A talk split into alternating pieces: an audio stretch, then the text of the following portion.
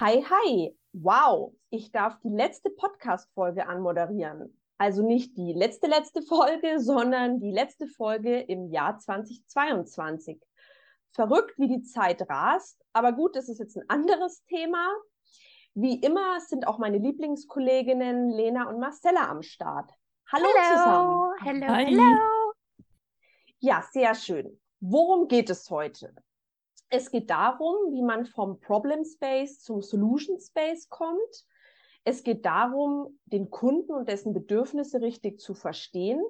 Und es geht auch darum, quasi grenzenlos kreativ zu sein und was transformatives Zuhören ist. Ja, gut, kurzum, wir wollen heute über Design Thinking sprechen.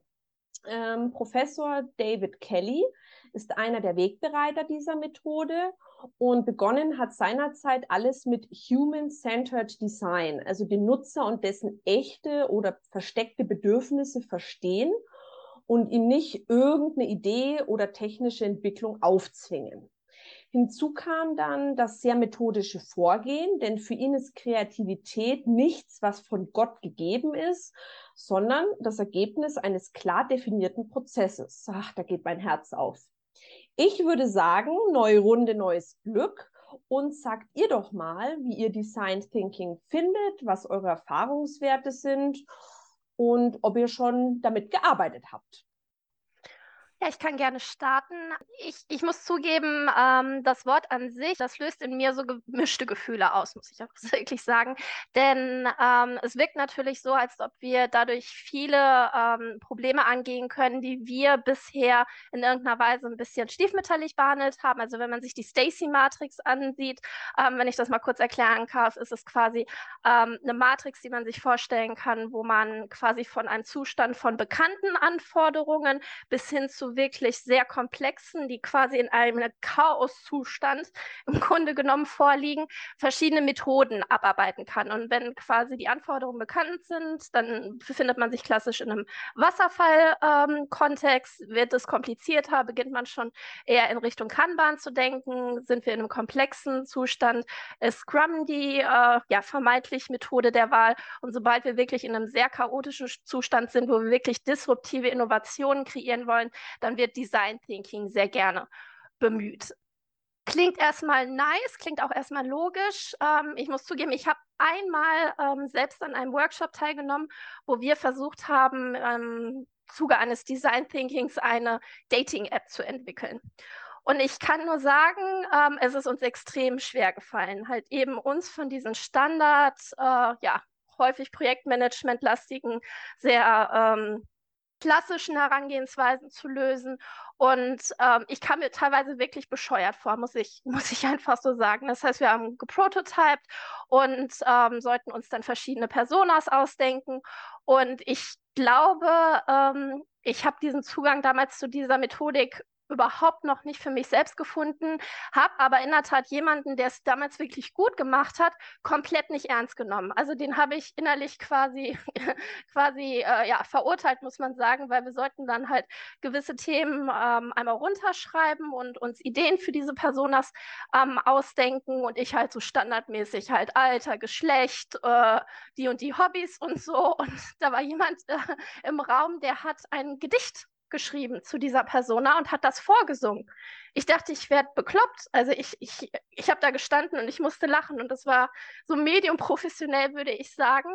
Aber ich habe einfach gemerkt, es ist gar nicht so leicht, einfach Leute, die überhaupt nicht in so einem Design-Kontext unterwegs sind, in den Raum einzuschließen und sagen, so, jetzt seid mal kreativ. Ich habe auch gemischte Gefühle dem Thema Design Thinking gegenüber. Ähm, dazu muss ich aber auch sagen, dass ich wenig, wenig praktische Erfahrung damit habe. Klar, ich habe ein bisschen Berührungspunkt damit gehabt, ich habe es aber wenig bisher ähm, aktiv, sowohl als Teilnehmer oder sogar als, als Organisator ähm, durchführen können. Ähm, meine Punkte oder warum ich dem, warum ich den Zugang vielleicht auch noch nicht so gefunden habe oder dem, ähm, wie soll ich sagen, nicht, nicht unbedingt vielleicht skeptisch gegenüberstehe, aber ähm, ich finde, Marcella, du hast das sehr gut was heißt zusammengefasst oder hingeführt, wann Design Thinking eigentlich sinnvoll ist. Und ich glaube, dass wir diese Situationen einfach super selten haben. Und ich finde schon, dass Design Thinking ähm, wenn man es als Prozess bezeichnet, durchaus Methoden und Tools hat, wo man sagen kann, okay, die sind, ähm, die sind hilfreich im gewissen Kontext. Ich glaube aber, dass es in der Reihenform super selten anzuwenden ist, weil einfach, ähm, ich glaube auch die Organisationen dazu gar nicht, gar nicht in der Lage sind, das, das aufzunehmen, was dabei rauskommt.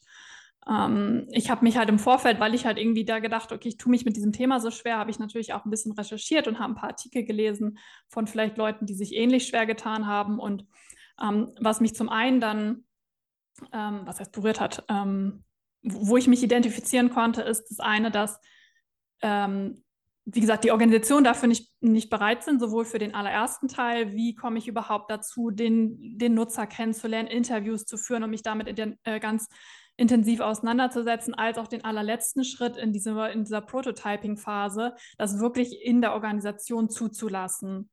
Ähm, und das andere ist durchaus, dass das wie Agilität eigentlich kein Prozess ist und eigentlich keine Methode ist, sondern eine Denkweise ist und ein, ein Mindset ist. Und nur dann kann ich es richtig anwenden. Und ich glaube, dass nicht umsonst das Wort Design Thinking in dieser Methode steckt. Ähm, und deswegen ist viel aus dieser Designer, aus der Designer-Umgebung kommt. Und ich glaube, dass Designer einfach anders denken als Management-Typen. Und ich glaube, dass beides super wichtig ist. Ich glaube, dass man diese Kombination durchaus braucht. Ich will das gar nicht sagen, das eine oder das andere ist besser. Ich glaube aber, dass es sehr, sehr schwierig ist zu sagen, dass diese eher Management geprägten Typen, die sehr rational oder auch kausal denken, versuchen, wie Designer zu denken und kreativ zu sein. Ich glaube, dass das nur sehr bedingt funktioniert. Ihr, ihr habt beide ähm, viele richtige und äh, sehr interessante Aspekte angesprochen. Ich möchte ähm, habe ich natürlich auch vorbereitet, um das nochmal dazu zu sagen, auf den einen oder anderen Punkt eingehen. Ich greife mal das Thema auf, was du gerade gesagt hast, Lena, mit ähm, das ist ein Mindset und das Unternehmen oder die Organisation oder auch das Projektteam muss dafür bereit sein. Ja, da haben wir ähnlich äh, wie bei vielen Dingen, die mit Agilität zu tun haben, wieder dieses Klassische. Man braucht flache Hierarchien man, ähm, man, man, man will kontinuierlich lernen und sich kontinuierlich verbessern, was bei Design Thinking nochmal ja, zusätzlich oder in, in noch verstärktere Form dazukommt, ist halt dieses Thema Experimentierfreudigkeit. Wirklich auch mal ganz verrückt und neu zu denken und auch Fehler nicht nur zuzulassen, sondern Fehler äh, richtig willkommen zu heißen und, und es toll finden, dass Dinge auch mal direkt nicht gut funktionieren. Und ähm, Risikobereitschaft, auch wieder dieses Teamwork und, und auch ganz viel Empathie. Und ich glaube, einige der Wörter, die ich gerade gesagt habe, die passen jetzt nicht so in den Regelprojektkontext oder in jedes Unternehmen. Das ist schon mal quasi, was es natürlich auch so schwierig macht, das gut umzusetzen oder überhaupt im Unternehmen, im Projekt zu nutzen. Äh, das ist die, der eine Aspekt. Auf was ich noch eingehen wollte, ist, äh, das habt ihr auch beide so ein bisschen gesagt, ähm, die, die Leute da auch nicht nur dazu zu bekommen, sondern die auch miteinander arbeiten zu lassen. Da hat wieder jeder dann auch für sich so eine eigene Vorgehensweise. Was bedeutet jetzt für den einen, ich bin kreativ oder, oder ich äh, definiere so eine Persona? Ich glaube, Marcella, du hast, du hast dein Beispiel und von der Person oder dem Kollegen, der noch dabei war, das sind beides ja keine falschen Herangehensweisen. Es ist nur eine ganz unterschiedliche Herangehensweise. Ähm, von daher, ich, ich, ich habe jetzt schon einige ähm, ähm, Trainings besucht und ich habe, ich würde mal sagen, kein Design Thinking Workshop, aber Aspekte davon auch schon praktisch genutzt. Und was man sich halt definitiv bewusst machen muss, es ist unfassbar viel Vorbereitung für so einen Workshop angefangen, wie setzt du die Leute zusammen, die in diesem Workshop, der dann teilweise nicht nur ein paar Stunden, sondern ein, zwei, drei Tage geht, zusammen, dass es eben auch harmoniert und dass du nicht nur Designer oder, oder die, die ganz weit oben schweben, ähm, sondern dass, dass du halt auch diese rationalen Management-Typen dabei hast. Du brauchst jemanden, der diese Methode sehr gut beherrscht, als Coach dabei. Du brauchst auch die Räumlichkeiten müssen das hergeben, dass du kreativ sein kannst, dass du Dinge auch ausprobieren kannst. Also es kostet auch sehr viel Aufwand und, und ja, Geld, um, um sowas gut umzusetzen und vorzubereiten, also vielleicht erst vorzubereiten und dann umzusetzen. Und ähm, das Letzte, was ich noch ansprechen möchte, ich habe ja auch am Anfang von diesem ähm, Problem- und Solution Space also, gesprochen. Design Thinking ist, was das angeht, wenn man die Methode anwenden möchte, schon sehr auch ja, prozessgetrieben und strukturiert. Man hat ja diese sechs Phasen. Understand, Observe, Point of View, Ideate, Prototype und Test und daran sich halt aber auch konsequent entlang zu hangeln und nicht irgendwas zu überspringen und aber das auch immer wieder miteinander zu verknüpfen, das macht man auch nicht von jetzt auf gleich, sondern auch das braucht Verständnis, man muss sich damit auseinandersetzen. Und ähm, den letzten Aspekt, den ich noch aufbringen möchte, bin ich auch gespannt, wie ihr das seht, wir betrachten es ja auch immer ein bisschen aus der Perspektive, wie können wir Methoden in ein Projekt integrieren? Macht es überhaupt Sinn? Und da würde ich sagen, definitiv nicht alle Phasen. Das, das ist also, vor allem wenn es ein kurzes Projekt ist oder du kurzfristig eine Lösung finden musst.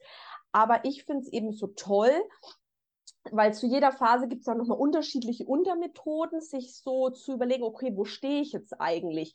Verstehe ich das Problem überhaupt richtig? Nutze ich da vielleicht mal so eine andere Vorgehensweise, statt sich klassisch, oh, es ist irgendein Issue, wir müssen uns in einem Call treffen und irgendwelche Leute brainstormen kurz und dann denkt man, man hat das Problem verstanden und hat eine gute Lösung davon einfach auch mal ein bisschen wegzugehen und, und, und dann schon mal auch Sachen auszutesten, ohne irgend jetzt eine App bis, bis ins letzte Detail runter zu, zu, wie sagt man, zu programmieren.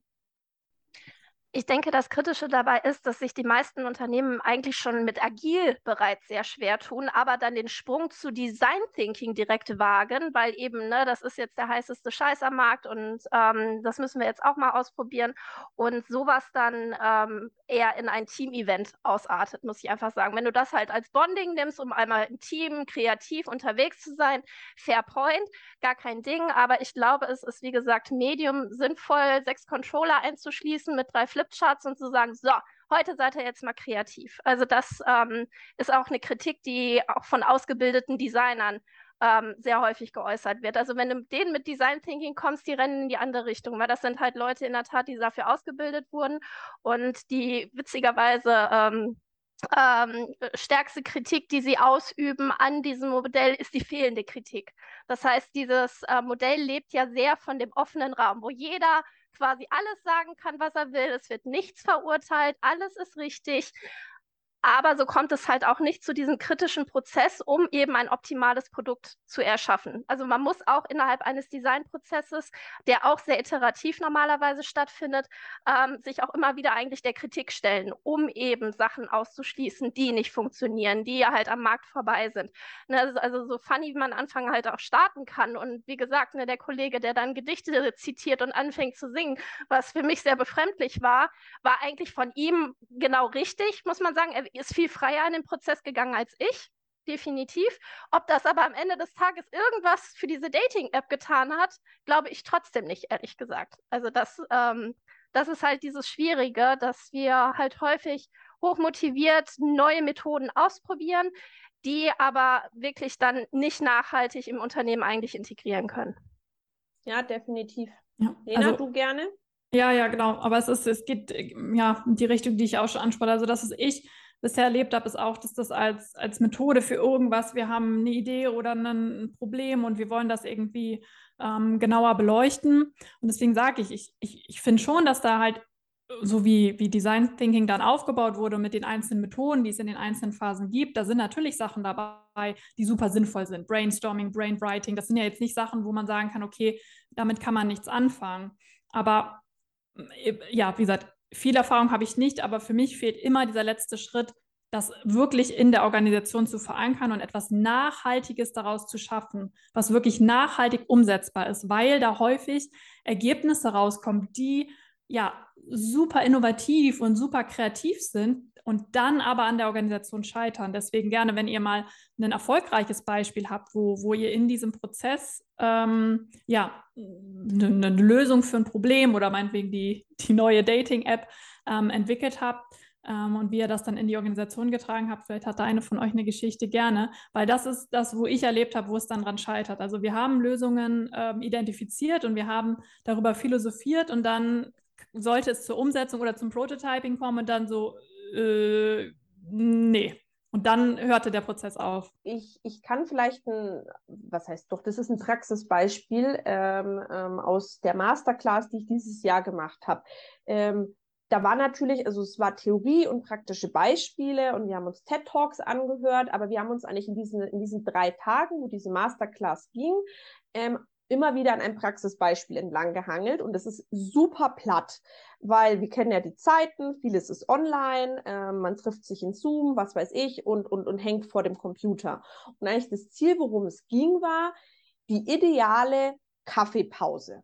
Also wirklich ganz, wir haben dann auch gedacht, erstmal, was ist denn das für ein komisches Thema? Was soll man denn daran arbeiten?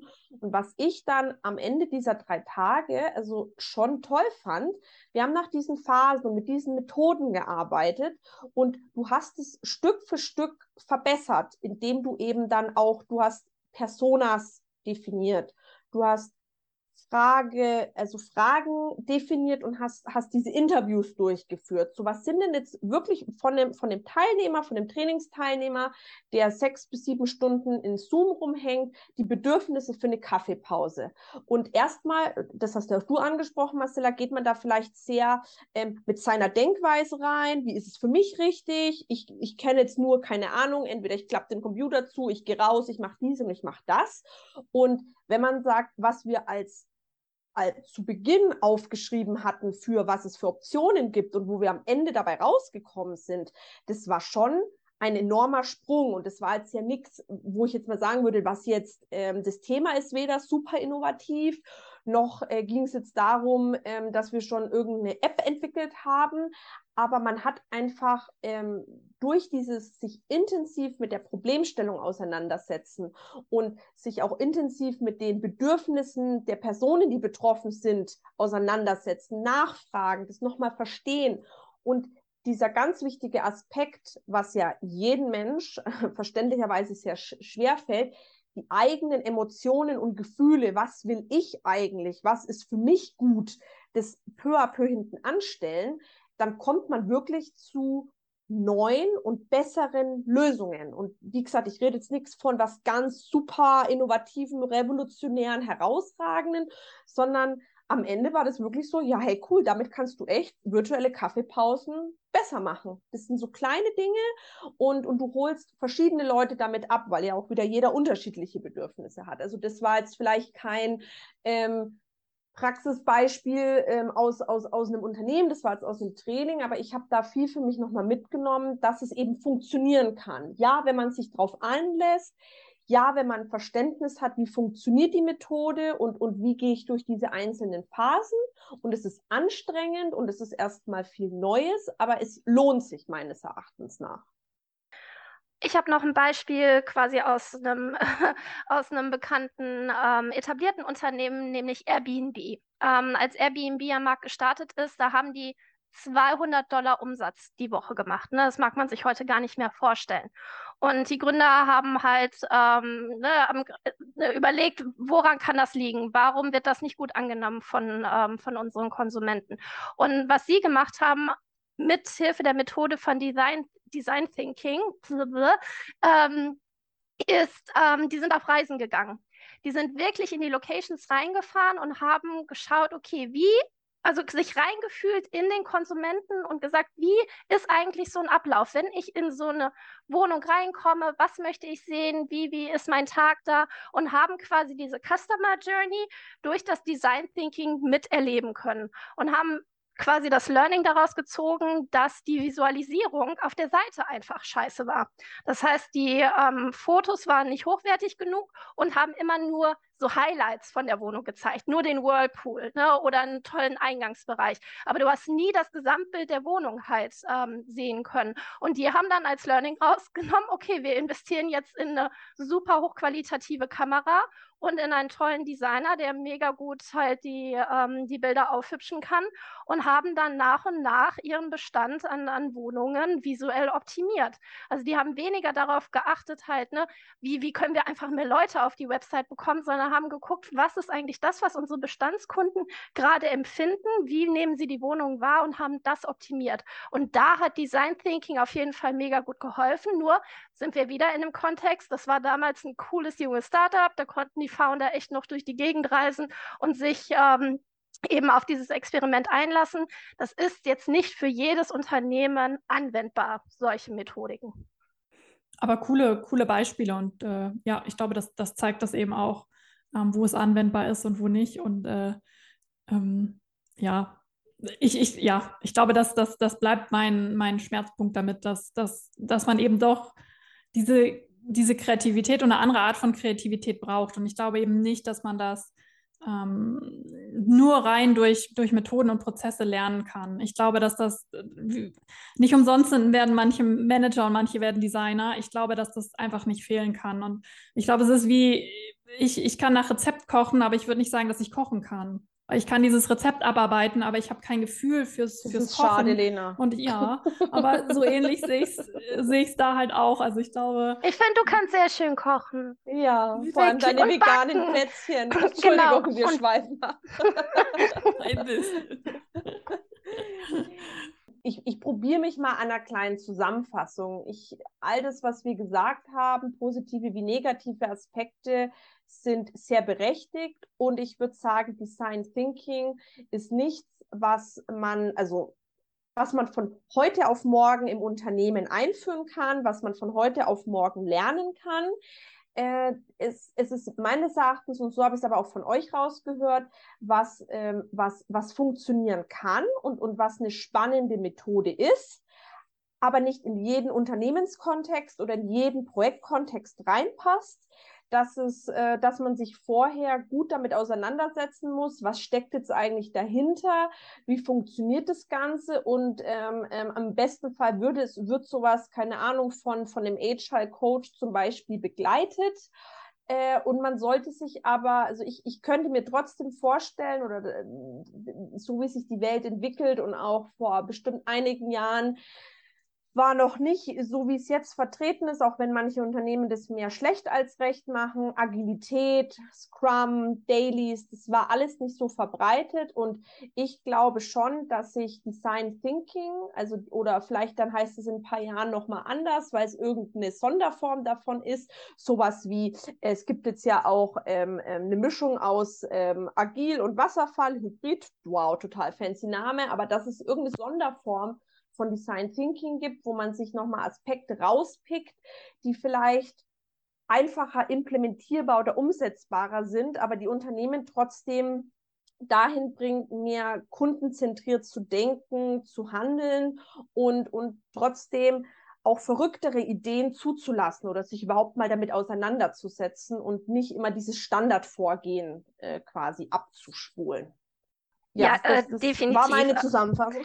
Sehr, sehr, sehr schön. Also genau, insbesondere setze ich da jetzt einfach auf die nächste Generation an Unternehmen, die sich am Markt jetzt halt mit neuen, coolen Ideen etablieren. Wir haben so viele Startups, so viele Innovation Labs und Inkubatoren und da sehe ich mega viel Potenzial für genau solche Methodiken und äh, weniger bei den DAX-Unternehmen, die wir gerade haben. Und speaking of DAX, wir befinden uns ja gerade in der Rezession und einer der wenigen guten ähm, ähm, quasi äh, Nebeneffekte davon ist, dass Rezession immer Innovation fördert. Und das heißt, dass es super viel Potenzial für neue, coole Unternehmen, die halt Nischen entdecken, die äh, Tools entwickeln wollen oder Services, die, ähm, die am Markt gebraucht werden. Und für die sehe ich da definitiv ganz, ganz viel Hilfe, wenn man so eine Methodik anwendet und sich halt von diesen alten Standardmethoden, die wir aus dem Wasserfall kennen, die in vielen Kontexten super, super valide sind, aber ähm, eben nicht gerade, um wirklich die Welt ähm, neu zu erfinden. Und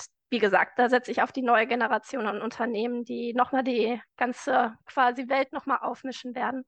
Genau, noch vielleicht eine Ergänzung von mir. Ich, ich will auch nicht sagen, dass Design Thinking nicht seine Berechtigung hat. Ich glaube, dafür haben wir jetzt auch ähm, Beispiele gehört, aber ich setze auch die Hoffnung darauf, dass genau das, was du sagst, äh, Nadine, wie die mit Agil und Wasserfall, also Hybrid, dass was ähnliches da auch kommt, dass eben diese Vorteile von, von wie denken Designer und was kommt da raus und dieses sehr innovative, disrupte einfach verknüpft wird mit, mit, einem, mit einer Rationalität und einer Kausalität, äh, die eben dann doch vielleicht eher in, in älteren äh, ja, hierarchischeren Unternehmen existiert. Und ich glaube, die Mischung, genau dieser Schritt, ähm, der steht uns noch bevor. Und ich glaube auch, dass da, dass da dann noch Großes und Gutes bei rauskommen kann. Vielleicht sollten wir da mal in uns gehen und innovativ sein und genau diese Verknüpfung äh, schaffen. Ihr seht es leider nicht, Lena schüttelt äh, irritiert den Kopf, Marcella lacht nur. Ich ja, möchte, dass das nach uns benannt wird, was auch ja. immer für eine Methodik da rauskommt. Der, das möchte ich schon mal avisieren. Ja, ja, ja, wunderbar.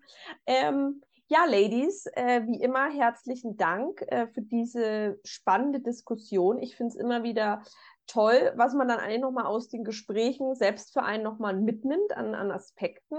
Und dafür, dass das unsere letzte Folge in diesem Jahr war, war das jetzt nochmal ein sehr spannendes und, und cooles Thema. Ich freue mich auf die nächsten Folgen, die in 2023 anstehen. Da haben wir auch schon wieder ein paar coole Themen in petto. Ähm, ja, mehr verraten wir nicht. Äh, lasst euch überraschen. Und in dem Sinne würde ich sagen, designst du noch oder denkst du schon? Das ist ein totaler Wortwitz. Ähm, ha! Ha, ha, ähm, nee, vielen Dank fürs Zuhören. Viel Spaß auch mit den Links, die wir euch rausgesucht haben. Und ja, ihr hört bald wieder von uns. Ciao, ciao. Au revoir. Tschüss.